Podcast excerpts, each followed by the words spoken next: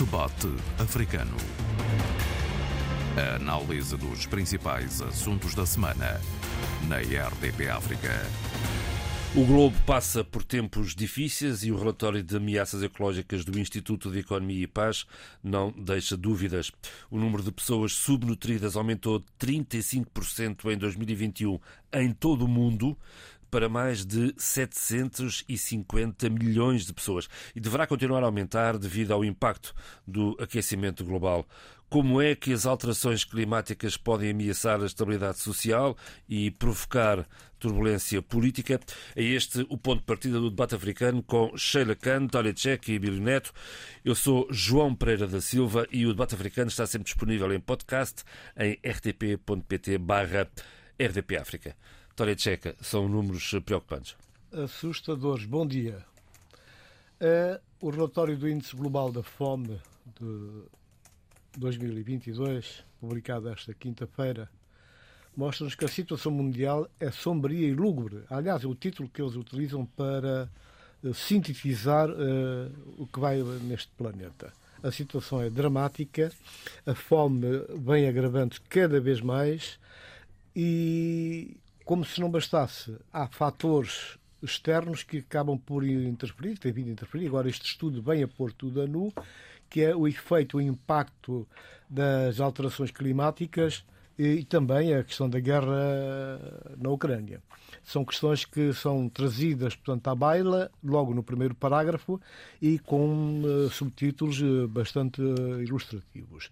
Qualquer das maneiras, eu, eu, da minha parte, acrescentaria, portanto, a estes pontos eleitos pela, pelo Índice Global da Fome e também pelo relatório da Oxfam América, acrescentaria sem nenhum problema questões ligadas à, à má governança, uh, questões ligadas a, a irresponsabilidade, a falta de apoio e falta de tratamento dos dados que vêm sendo disponibilizados e que podem ajudar no atalhar de caminhos e, no enfrentar das crises que, se bem, que o seu alastrar, portanto, prejudica os países do ponto de vista da fome em si, mas que significa o quê? Significa pobreza. Portanto, a pobreza que se vem acentuando. Portanto, pobreza será um dos fatores, a má governação é outro fator e também, como não podia deixar de ser, alguma incompetência por parte dos governos e falta de uh, permuta de informações e de ações conjuntas. Uh, este estudo, portanto, mostra que há uma desigualdade cada vez maior.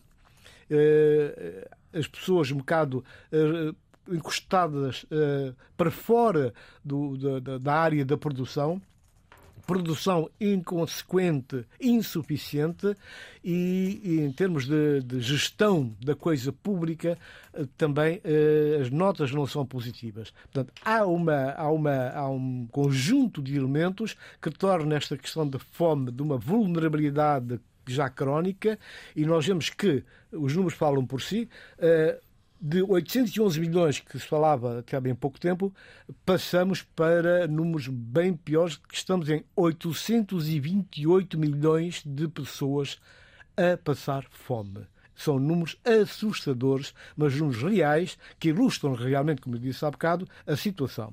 Eh, é demais. Eh, a fome alastra-se, eh, as consequências são imensas e depois, quer dizer, com com países que, em princípio, à partida, pelas suas capacidades internas, pelas suas riquezas naturais, não deveriam estar nessa situação. É evidente que a culpa é essencialmente dos países. A culpa também é dos prevaricadores, gente que atenta contra a estabilidade climática. Não obstante os alertas, os alarmes têm sido postos à disposição, com informações, inclusive com recomendações. E às páginas tantas reúne-se, o mundo reúne-se nas suas cúpulas mais representativas e acabam por tomar decisões que ficam no papel. Quer dizer, não há qualquer tipo de implementação e não há indícios, não há qualquer sinal que esta situação possa vir a mudar. E é por falta de avisos? Não, é exatamente. Há avisos, há diretivas e eh, o assumir, portanto, da situação com promessa, pelo menos rubrica o preto no branco, no, nos relatórios e nas decisões finais, que são medidas para serem cumpridas. A verdade é que nós, se por exemplo, só olharmos para os índices, vemos que Iémen está com 40, mais de 45. A República Centro-Africana, 44. Madagascar, 38. Falamos para cima, de porcentagem de população subnutrida. Diz? Falamos de porcentagem de população Exatamente. Chad, 37, não sei quantos. Congo também. Agora, para além disso, olhamos para dentro das, das nossas casas, os a situação também é dramática. Moçambique está com 34 a beijar os 35, Guiné-Bissau 30 uh, para cima de 30, Angola 25.9, Cabo Verde é o que apresenta o melhor figurino, que é o 11.8, Portanto, uma situação uh, em relação à fome, uma situação moderada. São Tomé e Príncipe não há informação porque não, não forneceram os dados, os elementos, então o, o, relatório do Índice Global de Fome não teve capacidade para, para analisar esta situação.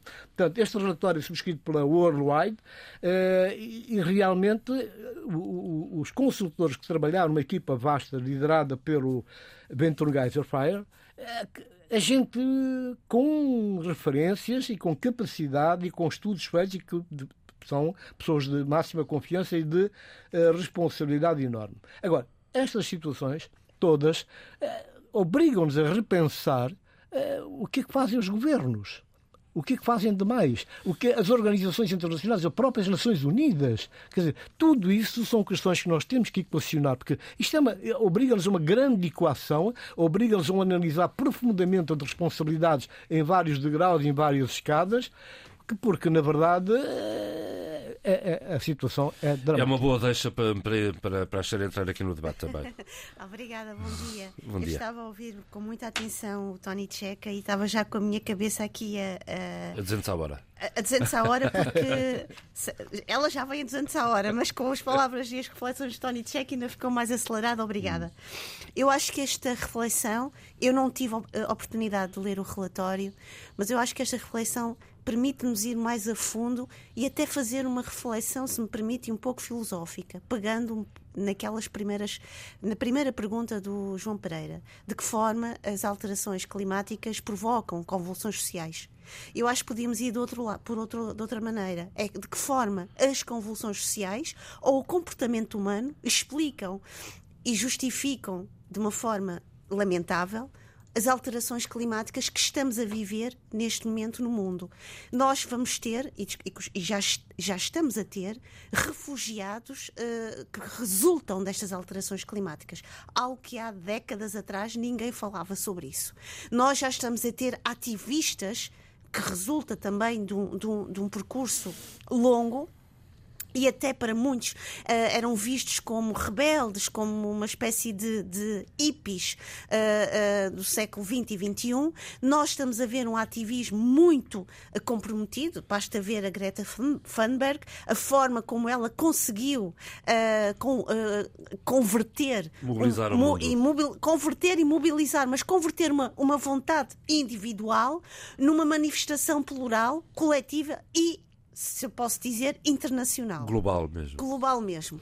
Isto para dizer o seguinte, eu acho que uh, vou só um bocadinho lá atrás porque eu acho que a sociologia ajuda-nos e, e, e obriga-nos, há pouco o, o, o Tony Checa dizia, obriga-nos a repensar. E a sociologia é boa para pensar nisto, principalmente a sociologia urbana.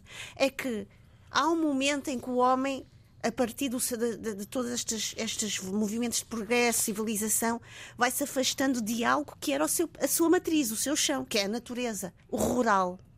A cidade tornou-nos cada vez mais por um lado, desenvolvidos, no sentido em que temos acesso a determinadas, a determinadas ferramentas e determinados recursos que, vivendo só da natureza, não tínhamos. Mas estamos a esquecer cada vez mais, ou fomos-nos esquecendo, de que é da natureza que nós retiramos os nossos alimentos, é da natureza que nós retiramos a nossa sustentabilidade como seres humanos, como humanidade. Acontece que muitos dos nossos países, ou a maior parte dos nossos países, ou aqueles países que se colocaram neste quadro de países de, de, de primeiro mundo, desenvolvidos, esqueceram-se completamente dessa relação. Eu agora estou a falar e estou a pensar no, de, em Voltaire. Uh, ele sim pensou muito bem esta questão da, da relação homem-natureza. Uh, esquecemos-nos completamente em nome do progresso, em nome da modernidade e não aquela modernidade que nós estamos habituados a falar sobre colonial e imperialismo, mas em nome de uma determinada modernidade, uh, de, de, de, em nome até uh, desta ideia de que somos quase semideuses e somos capazes de tudo e mais alguma coisa, vamos nos esquecendo cada vez mais e de uma forma absolutamente que nos castiga a importância que a natureza nos tem para as nossas vidas. Isto por um lado. Este comportamento é importante e era, era importante também pensarmos isto uh, em termos sociológicos, em termos históricos, toda a nossa relação e a relação cidade-rural uh, e uh, a relação, digamos, civilização-natureza. Por outro lado, as decisões políticas, as decisões económicas têm, logicamente, um peso enormíssimo, que, por sua vez, toda a questão da demografia também é importante ser aqui uh, colocada e é uma pressão enormíssima e nós vemos que em muitos países suas, os seus terrenos, as suas agriculturas, a não haver esta, esta, esta, hum, esta prática do pousio tem sido absolutamente uh, terrível para as populações. Populações essas que têm vindo a viver cada vez mais uh, dentro deste, deste, deste, destes lados rural, cidade, Uh, situações de exclusão, porque não acompanham os tais, os tais movimentos de progresso, são completamente esquecidas. Isto para dizer o seguinte: nós, seres humanos, temos completamente castigado a natureza com a nossa ação, uh, temos criado fome, escassez, temos criado uh, injustiças climáticas que resultam também de injustiças sociais e económicas, porque nem todos podem ter o pão na mesa. Depois também uh, as guerras, acho que é isso é importante dizer, cria insegurança, cria afastamento das populações dos, das suas práticas normais, das suas práticas rituais, das suas práticas ancestrais.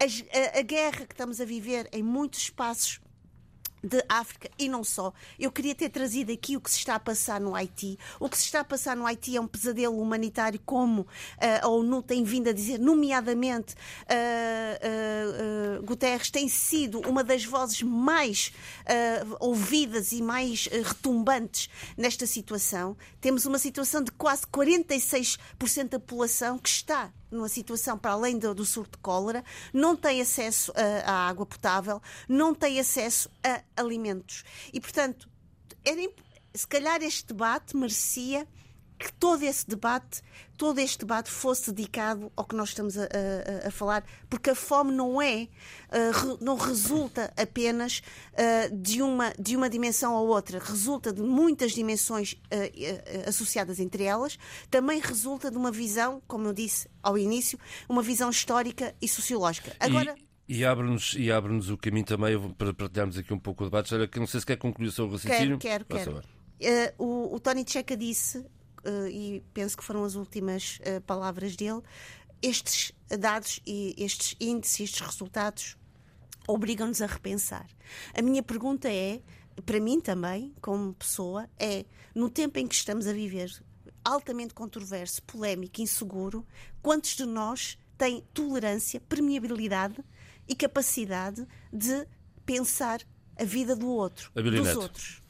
Quem é que tem tempo para pensar a vida dos outros? Uh, todos temos tempo, ou deveríamos ter tempo, para pensar uh, a vida dos outros e, e, assim, e dessa forma, pensar as nossas vidas, não é?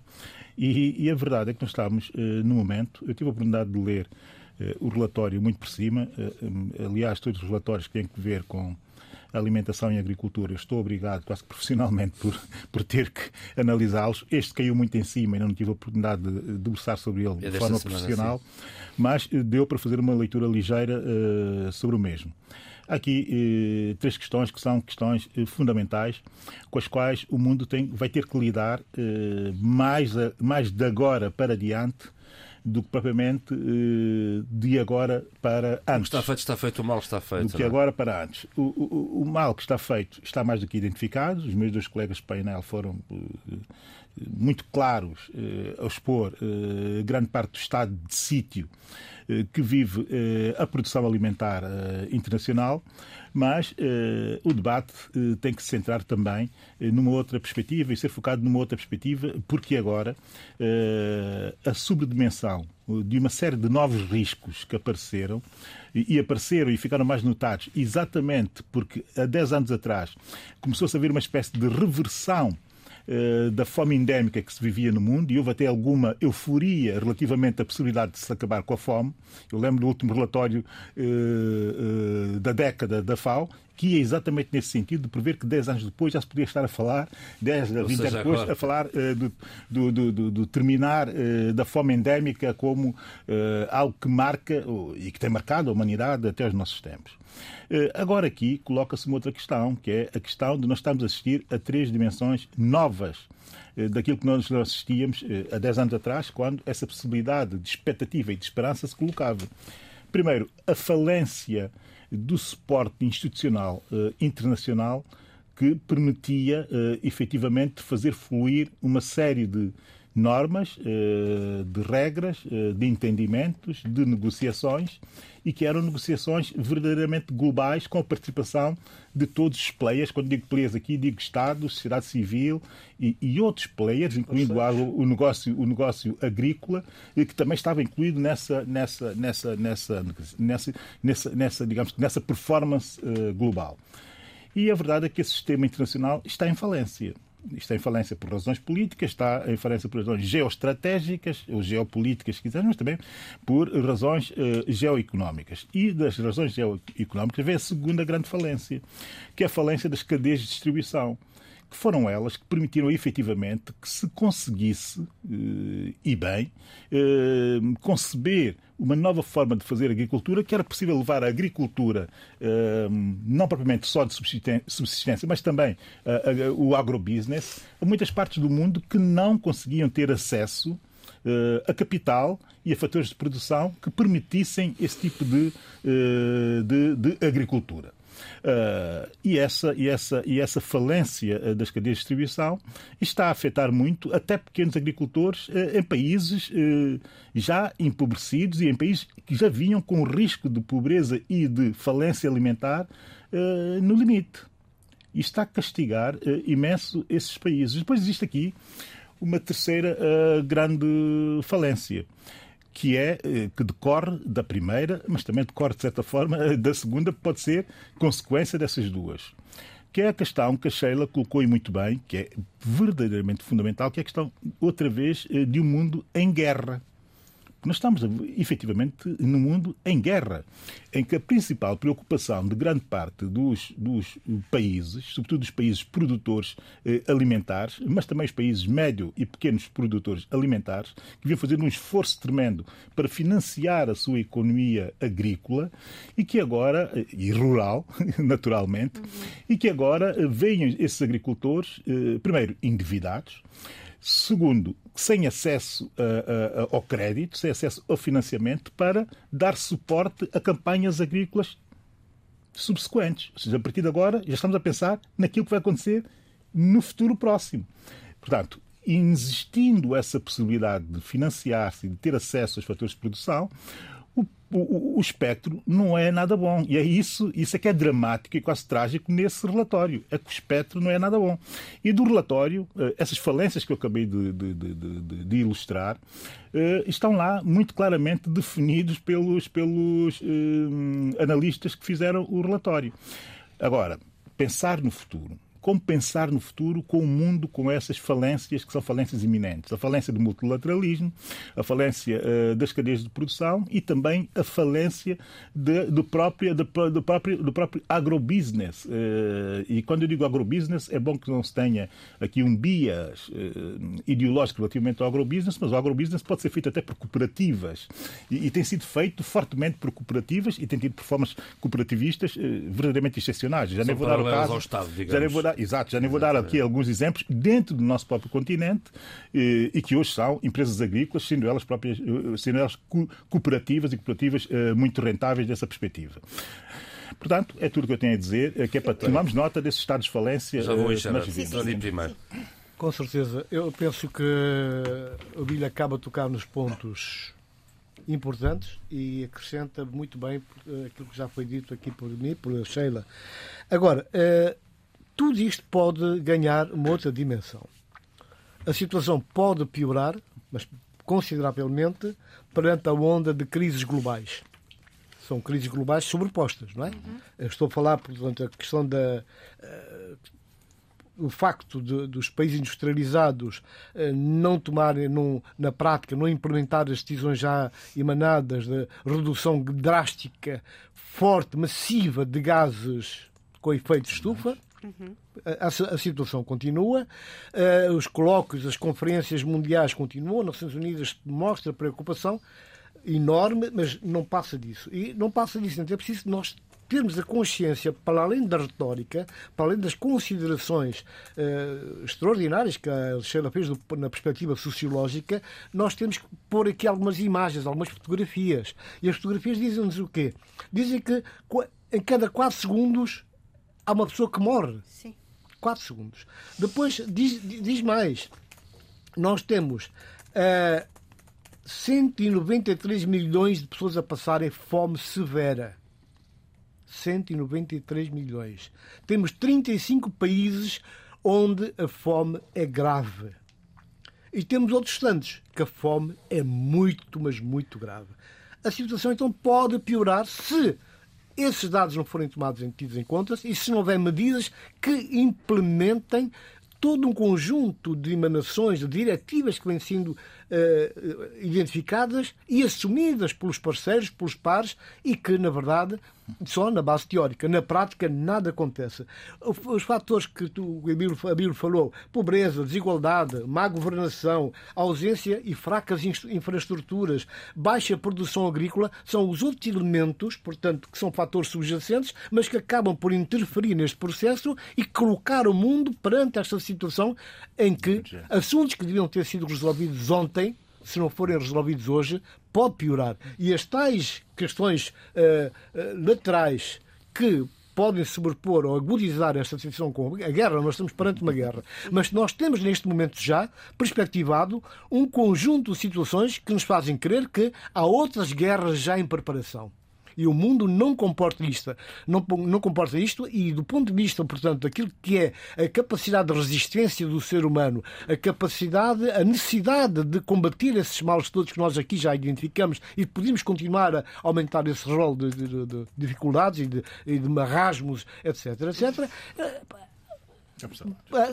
há de infinito, porque são muitas coisas e cada vez que os países têm, portanto, os elementos necessários para, as ferramentas para ajudar a atenuar e ultrapassar esta situação, ficam parados e os outros são acompanhantes, participam nas reuniões, batem palmas, há uma outra voz discordante, mas depois, quando vamos a ler o resultado, a perceber como é que isto vai interferir positivamente na vida das pessoas, do ser humano, do planeta, nada. Zero. Sara. Eu queria só tocar neste, uh, que eu acho que há aqui uma variável que era importante pensarmos juntos.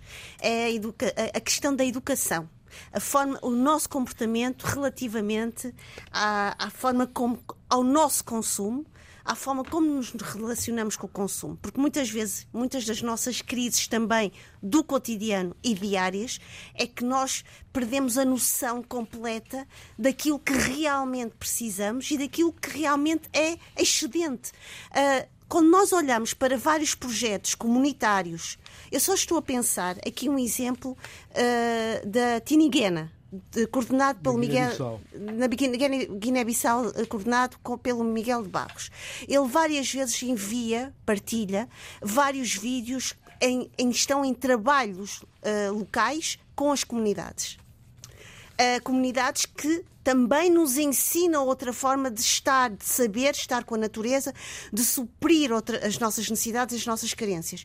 O que se passa é que nós fomos tão pressionados a ser urbanizados que nós não temos muitas vezes a capacidade ou a inteligência ou a clarividência de uh, retroceder um pouco no nosso comportamento, perceber que há uma série de coisas que nós não precisamos, há uma série de coisas que estão a ser produzidas que são excedentes, supérfluas, uh, uh, supérfluas E se nós, e depois olhamos, uh, quando olhamos, agora já não olhamos dessa maneira, de uma forma tão preconceituosa, mas eu lembro perfeitamente de há uns anos atrás, quando eu via pessoas com um comportamento de economizar não no sentido de economizar em termos financeiros, mas economizar comprando uh, uh, roupa de matéria de, de, de têxteis uh, reciclados, uh, uh, comida biológica, embora há aqui uma coisa que era importante dizer: estes mercados agora de comida biológica são extremamente caros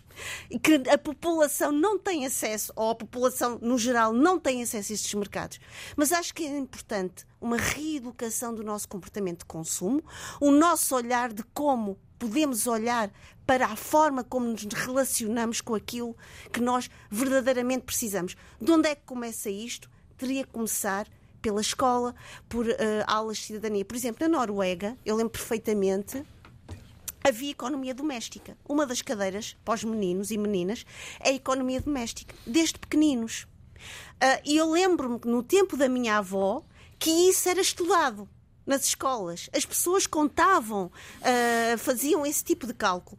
Isto pode parecer uh, um, uma variável pequena perante macrovariáveis, como a guerra, como uh, as, as sistemas, as, sistemas de injustiça políticos estruturais. Mas ainda ontem estava, coordenei um seminário sobre ativismos e cidadania e lembro perfeitamente que o convidado dizia, o convidado esse que nos ouve com todos, todas as semanas uh, e com enorme alegria, já agora, uh, e elogios, e que falava mesmo nisto e que me chamou muita atenção. É preciso os microativismos. E os microativismos, quando associados uns aos outros, tornam-se macro ou pelo menos plurais e coletivos. E são também estes pequenos comportamentos, estas decisões das pessoas e do ser, dos seres humanos que podem tornar as nossas sociedades civis, no seu todo ou no mundo, muito mais ativas, muito mais inquisitivas e muito mais participativas e até uh, opinativas na forma como os nossos governos conduzem estas políticas económicas. Muito bem. Viva a sociedade civil e a contestação à margem é das instituições e é organizações. É Isto leva-nos a uma, a uma ação de, de protesto de um professor em Angola que pegou nos seus alunos e manifestou-se contra a falta de cadeiras. As carteiras, entretanto, já chegaram à escola em causa e, Abílio, foi uma luta esta que vale a pena eh, sobre a qual vale a pena refletir um pouco. Sim, vale mesmo a pena uh, refletir e, e refletir uh, não é só um pouco, é profundamente. Uh, em Angola, uh, na educação, enfim, no início desse ano letivo, aconteceram dois factos, e eu considero mesmo factos, que têm que merecer a nossa atenção, porque parecem coisas de só menos importância, parecem coisas que estão ou devem estar só uh, colocadas uh, como um, adereços uh, nos noticiários do dia, nos noticiários dos dias, mas que são de muitas formas e em muitas perspectivas o reflexo, e hoje estou muito virado para a falência, aqui eu não diria falência, mas sim falência, de muitos aspectos daquilo que o Estado eh, está obrigado a dar por dever eh, e por direito da cidadania eh, dentro dos seus próprios países. O professor Bernardo, o que fez, o professor de uma escola dos arredores de Luanda, o que fez foi, juntamente com os seus alunos, reivindicar carteiras para, a sua sala, para, para as salas de aulas da sua escola. E fê-lo no espaço público por excelência, que é a rua. Eh, onde a sociedade civil, e como se sabe, eu sou muito apologista de alguma desobediência dentro daquilo que é o quadro legal permitido pela desobediência, porque a desobediência está em todas as constituições dos nossos países e está permitida exatamente por isso, e ela é legítima quando se reivindica uh, corretamente e de forma legítima eh, direitos, direitos estão consagrados eh, constitucionalmente. E foi o que o professor Bernardo fez. O interessante aqui eh, não é propriamente só compreender, e aqui os meus colegas irão muito melhor do que eu refletir sobre isso, mas a mim o que me interessa aqui verdadeiramente é compreender duas coisas. Primeiro, como é que o Estado angolano que não consegue pôr carteiras em sala de aulas tem o atrevimento de querer prender alguém que reivindica um direito Mas já pôs, é um atrevimento terça-feira já lá chegaram as carteiras terça-feira à escola em causa. Exatamente. E aqui é o segundo ponto. Exatamente por ter vergonha depois de ter sido atrevido, o Estado angolano vai lá pôr as carteiras nas escolas. Mas a questão é de uma reivindicação total. Não é só para aquela escola em específico e fazer uma espécie de remendo para algo que é estrutural. É preciso mesmo dar condições aos alunos para terem aulas. E é preciso garantir que eh, os alunos dentro da escola tenham o um mínimo essencial para se educarem, para serem educados. E foi isso que o professor Bernardo fez. E que ainda por cima ia sendo castigado por reivindicar algo que é mais do que legítimo, é legal e é um direito. Eu vou deixar os meus colegas que façam mais reflexão sobre eu isso. Tenho, eu tenho. Porque quando eu estive a ouvir e depois consegui ler uma série de artigos sobre o assunto, uh, uh, passei metade da semana enervado porque ainda vi gente eh, com muito pouco juízo a querer fazer reflexões paliativas sobre a situação, como se fosse um, uma espécie de, digamos que, destino histórico que os alunos africanos pudessem assistir às aulas sentados no chão ou tendo que levar os seus agora, barcos, como nós, nos anos quais, 80, quais, em todos os nossos países fizemos. Debaixo da mangueira. Sheila, diga, diga. Que a realidade, ouvir, que essa é uma realidade antiga e que é uma realidade que não pode ser resolvida de um momento para o outro. É que tem mesmo que ser resolvida de um momento para o outro, não pode ser de outra forma, não é? Uh, uh, deixa-me dizer-te uma coisa. Em primeiro lugar, não sei quem são as pessoas que fizeram essa reflexão de, de, de tornar eh, primordial esta ideia de alunos africanos sentados no chão a, a, ter um professor à frente. Isso é completamente. Não, é que isto tem que ver uh, muito com uma espécie de. Desculpa interromper-te, Sheila. Eu compreendi quem fez esse tipo de reflexões.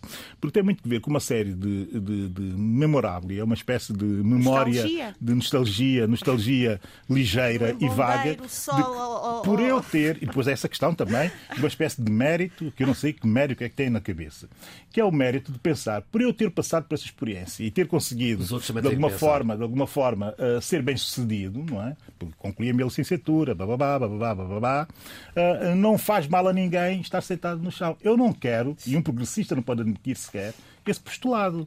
Claro. O progressista o pensa, e essa diferença entre os progressistas e os conservadores, de esquerda ou à direita, é o seguinte: eu, se estudei sentado, não quero que o meu filho estude sentado no chão. Eu quero que ele tenha uma carteira, se for preciso, uma carteira topo de gama. Uhum. Com certeza. Sheila. Eu queria dizer uh, há pouco, no seguimento do que estava uh, estávamos a refletir no primeiro tema, a questão da cidadania.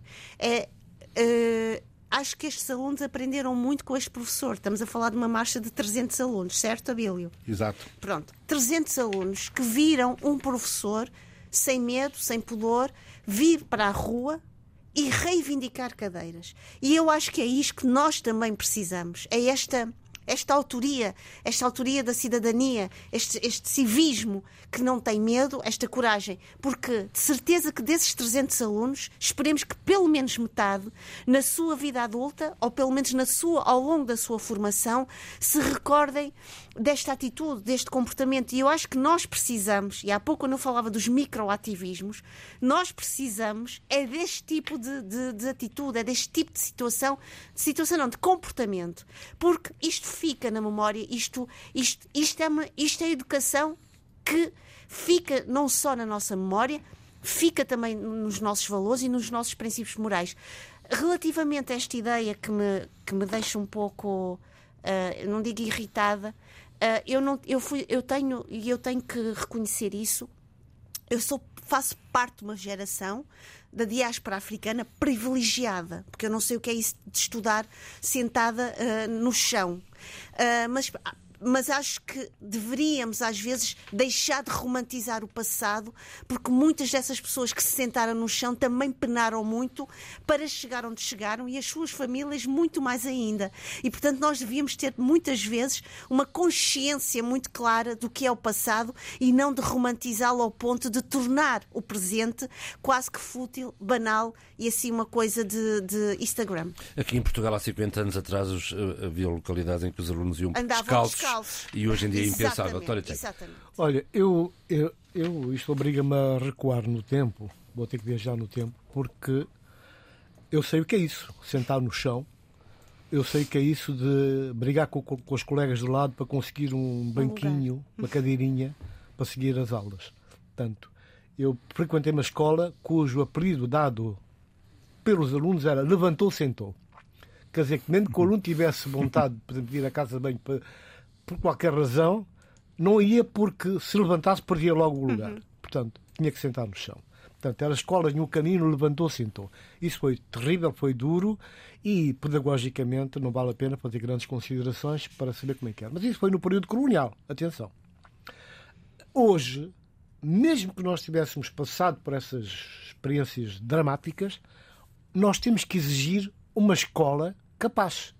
E países que exibem uma ostentação de riqueza e que os seus governantes, os seus dirigentes, se dão ao luxo de coisas, de atitudes excepcionais que exigem muito investimento para interesses pessoais, nós não podemos aceitar. O Abílio falou aqui de uma questão importante, que é a questão da cidadania. Falou de, um, subjacente a esta ideia, falou da rua. Uhum. Ora, a rua é importante. Eu, no meu país, o, o atual poder percebeu que estava a perder o controle, estava a ser desmascarado pela rua, pelas manifestações, pelos jovens nas ruas, uh, grupo de jovens uh, insatisfeitos e conscientes da situação saíram à rua para protestar e exigir observância das leis, de, de, da Constituição, etc, etc. E ele combateu e acabou com a rua. Já ninguém vai à rua. Quem vai à rua vai porque tem o batismo, tem a luz verde do poder. Portanto, tudo aquilo que acontecia acabou. Mesmo os partidos políticos não têm essa possibilidade, a não ser que antecipadamente a agenda seja devidamente combinada e acertada. Portanto, essas questões são fundamentais. O que o professor Diavava Bernardo fez foi realmente um ato de cidadania, essencialmente, um ato de coragem. E o que é dramático é que ele, depois de tudo isto, depois de o Estado, o governo ter mandado pôr lá as cadeiras, as 300 cadeiras, ele é proibido de estar na escola. A direção chamou e disse: faça meia volta, ela vai lá porque o senhor foi um irresponsável.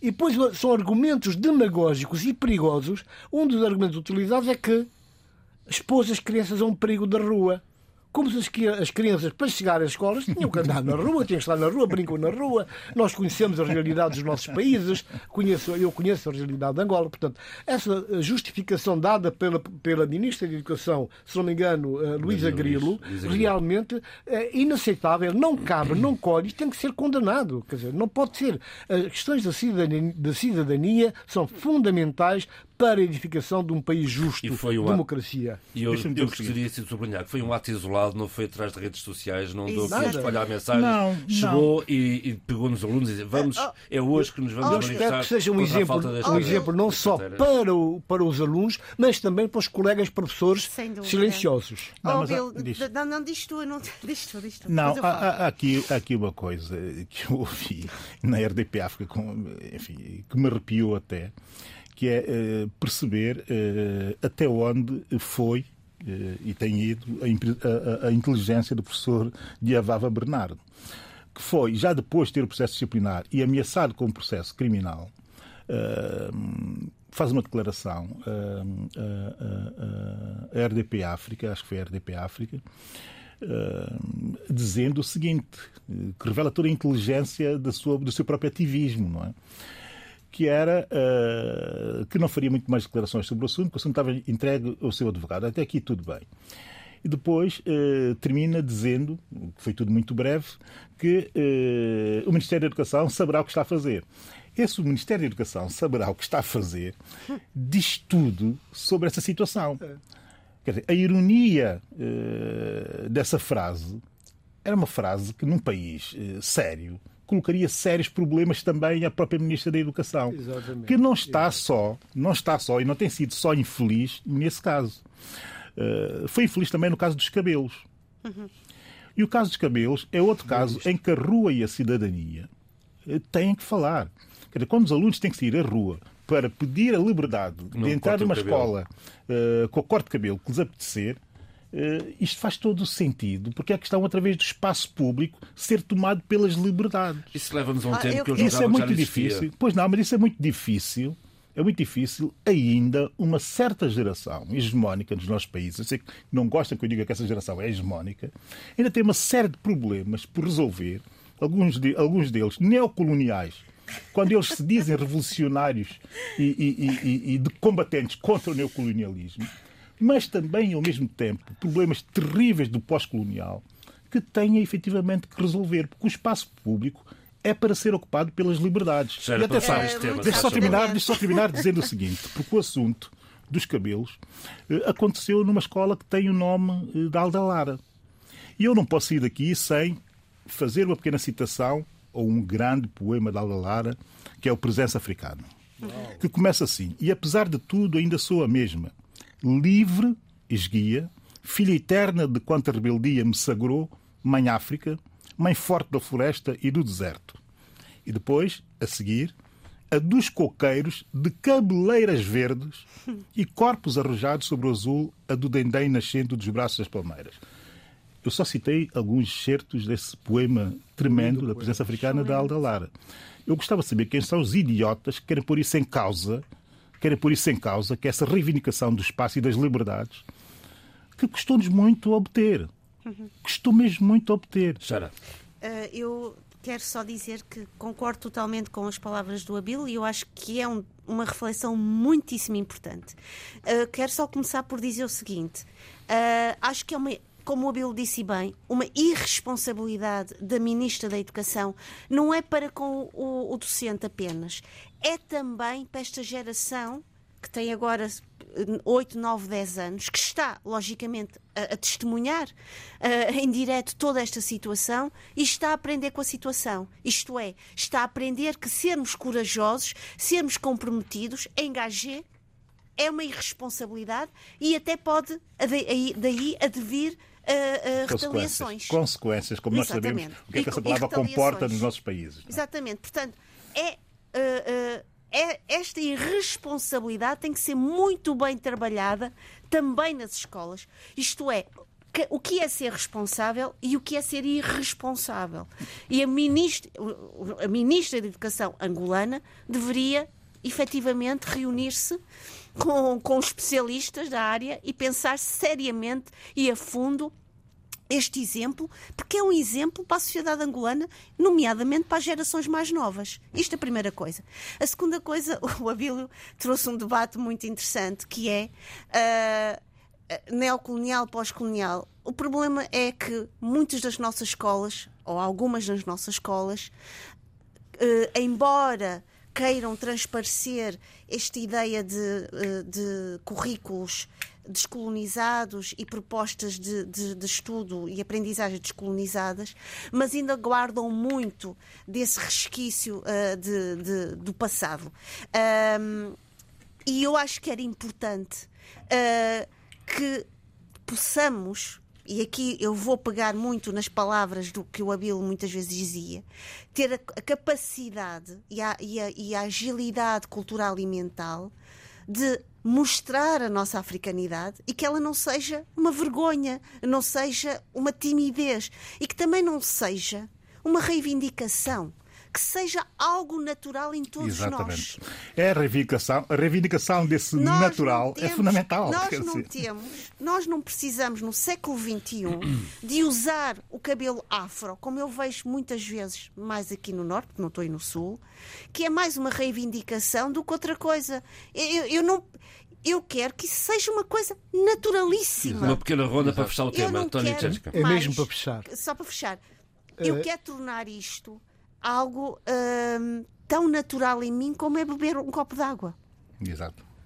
É que o professor Diavava Bernardo eh, está a ser objeto de um grande inquérito. Já foi ouvido pelos inspectores, tem estado a prestar declarações e o assunto é um caso de polícia. Não esqueçamos que, eh, perante aquele grupo de, de crianças de 8, 9, 10 anos, o mais velho acho que tinha só 15 anos, eh, eles foram objeto de uma carga policial e de tiros. Quer dizer, tudo isto agora é imputado ao professor porque ele foi inconsciente. Quando, quer dizer, inconsciente por as forças da ordem, inconsciente a ser a estrutura da educação e que, vamos a ver, que se isto para Quando por sai aqui... à rua, nunca sabe quando é que se leva um tiro da polícia, Pois, eventualmente. isso, isso mostra realmente a característica e o, ah, o espaço, de facto, de determinados poderes que não tem a ver, não é uma questão geracional, porque muitos desses dirigentes da atualidade pertencem à nova geração, são mais novos que tu, Abílio. Pois é. Portanto, isso são encargos de responsabilidade. Isto é uma questão de mentalidade, é uma questão de princípios, é uma questão de educação. Portanto, essas questões ultrapassam, vão muito muito para além desse, desse, dessa discussão que nós podemos e devemos ter aqui do eh, neocolonial, pós-colonial, comportamentos de uh, agentes da libertação ontem e hoje. Acho que impõe-se e devemos fazê-lo sem nenhum problema. Naturalmente, mas eu tenho uhum. que, para terminar, enfim, o, o, o, a, minha, a, minha, a minha intervenção sobre este tema, eu tenho que fazer aqui, citar o, penúltimo parágrafo do circular do Ministério da Educação sobre a proibição de alunos frequentarem aulas devido a penteados. Esse é o, esse, esse, esse, é, esse é o título da circular que o Ministério da Educação de Angola uh, enviou para as escolas no sentido de tentar resolver essa situação. E, e, e no penúltimo parágrafo, que é o orienta-se o seguinte a criação nas escolas de um ambiente harmonioso de respeito à diferença e nas diversas formas em que o cabelo de cada aluno se pode apresentar sem, contudo, subverter o código de conduta e a disciplina escolar. Fecho de citação. Eu não tenho que comentar mais, eu não tenho que comentar mais nada. Eu ocorro-me eu ocorro aquela música brasileira Deixa meu cabelo em paz, deixa Também faz lembrar, eh, no contexto pós-colonial, oh, o livro da Jamília, esse, esse, cabelo, cabelo a partir daqui de Lisboa, eh, esse sim, uma reivindicação estética, mas também existencial, e que nós não conseguimos ter nos nossos países é uma coisa verdadeiramente vergonhosa. Meus amigos, cinco minutos para falar, já não dá para falar sobre tudo, mas eu aqui destes três temas que ficaram por, por, por refletir, talvez esta, esta nova onda de ataques terroristas uh, no norte de Moçambique, nomeadamente quinta-feira o ataque contra Minas de Rubis. Sim. Bem, uh, João Pereira, é, é muito.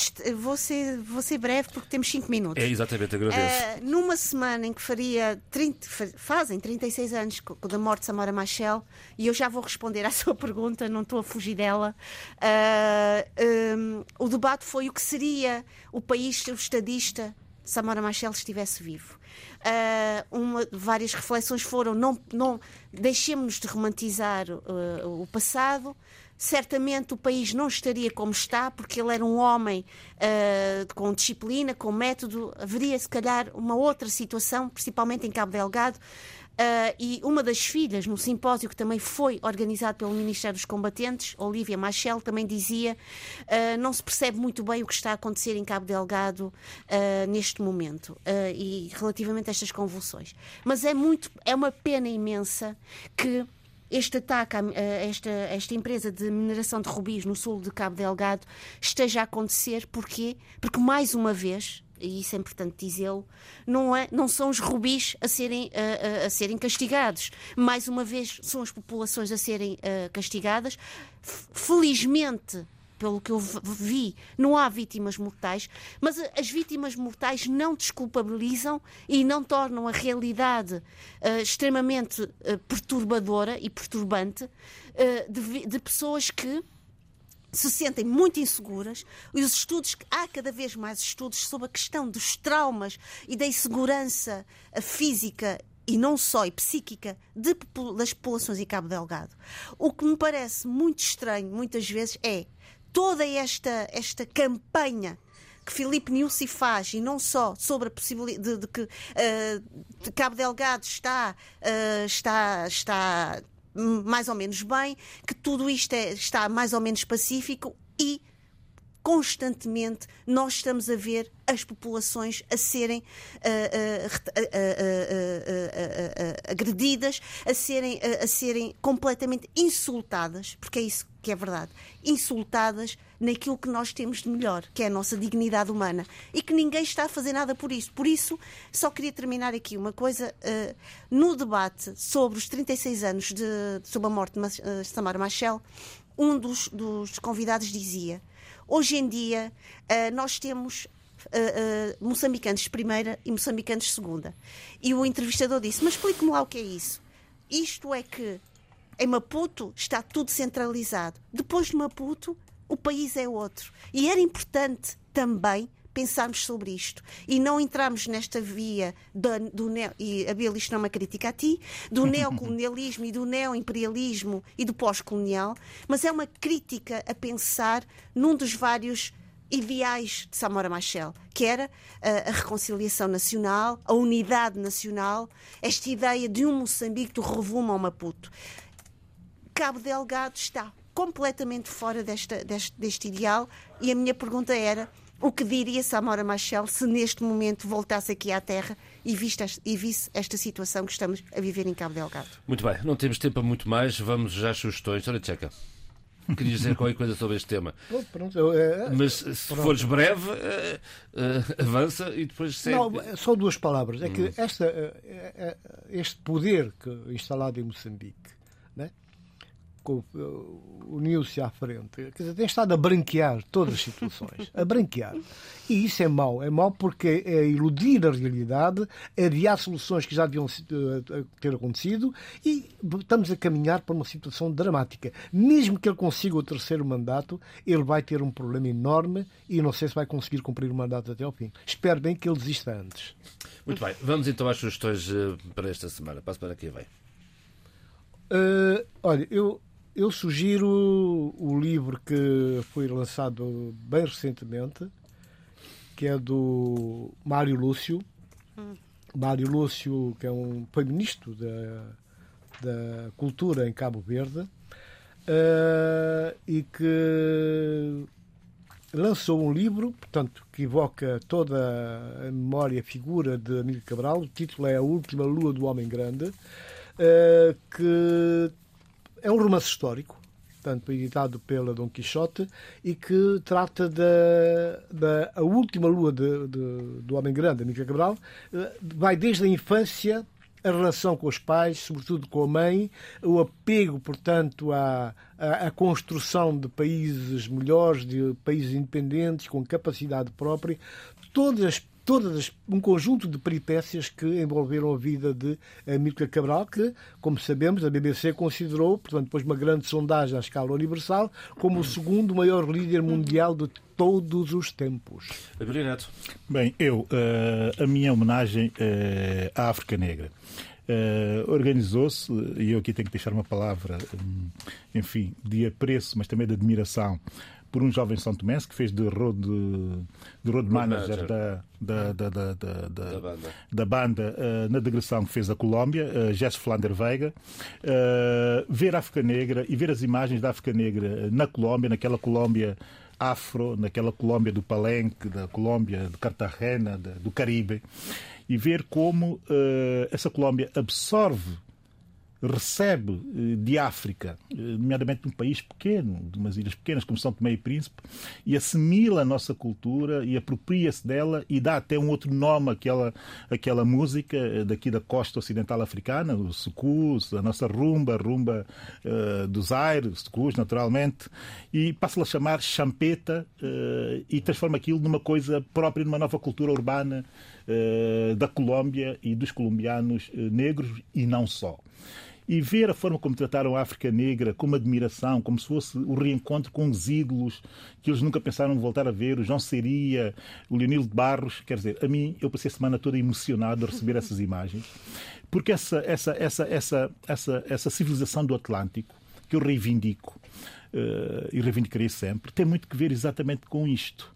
É a África Negra existir, décadas e décadas, não fazer a mínima ideia da admiração eh, quase Que que religiosa que tinham ali em grandes cidades, em grandes polos urbanos eh, de uma Colômbia tão distante. No entanto, eh, ficou patente essa admiração, ficou patente essa grande homenagem a esse grande grupo. E eu aconselho os São Tomenses, eu não sei se vou conseguir estar, mas aconselho os São Tomenses eh, para uma última homenagem à África Negra, já de regresso dessa grande digressão. Eh, o concerto que eles vão dar hoje, dia 21 de outubro, lamentavelmente com o Sport, com o Benfica e o Porto pelo meio, às 21 horas, na Sociedade Musical da União da Parede. Quem puder, esteja presente e que dê um grande abraço a estes dois gênios da música santomense, que é o João Seria eh, e o Leonir Barros, e também, de certa forma, ao Sérgio Fonseca, eh, a quem eu quero deixar aqui também uma, uma, uma, uma pequena homenagem. A história breve. Eu, eu só espero que nós possamos, no próximo programa, eh, virarmos um bocado da agulha para a visita do Presidente de Cabo Verde à Senegal, sexta-feira. Porque razões. que- que abre uma grande expectativa e esperemos que, seja, que faça alguma diferença de outras visitas anteriores. Doutor Posso Checa fazer já minha uma cunha para a semana que vem. A visita começa esta sexta-feira. E eu, se e eu na próxima semana, que está no Sport, esportes da água, da água, o Porto da Água Sim, Profunda sim, e sim. esportes São Tomé e Mas. Não vou passamos esquecer. muito Pois, tempo a falar de, Ah, de sim, outros sim, assuntos, sim. não chega para tudo. E Sheila, há a Ora faz questão, favor. e há a questão da, da, da criolização também. Sim. Sheila, faz favor. Eu vou este, eh, só sugerir rapidamente, porque também é uma homenagem a alguém que, com quem eu e o Tony Checa tivemos a oportunidade de estar três dias, quatro maravilhosos. A Feira do Livro de Maputo, que vai decorrer este ano, de 21 Boa. a 23 de outubro. Homenagem a um grande escritor, mas também a uma pessoa maravilhosa, um Gulani Bacacosa. A ele que tivemos a oportunidade de estar com, na, na cidade da Praia, no décimo encontro dos escritores de língua portuguesa, da nossa parte, ou também da, Da minha nossa parte, um parte. grande, Da nossa parte. grande, Da nossa grande, parte. Da nossa grande, parte. da nossa parte, um grande abraço, porque é realmente, às vezes costuma-se dizer, não conheças o escritor, ou não, não conheces o escritor, não queiras conhecer o homem. Neste caso, é uma delícia, uma maravilha falar com o Gulani Bacacosa, escutá-lo, aprender com ele, e realmente é uma pena não podermos estar todos juntos nestes dias de. de Grande 21. escritor de fino humor. Exatamente. E assim se fez o debate africano esta semana, com o apoio técnico de João Carrasco, com o apoio à produção de Paula Seixas Nunes. Fique bem. Debate africano. A análise dos principais assuntos da semana na RDP África.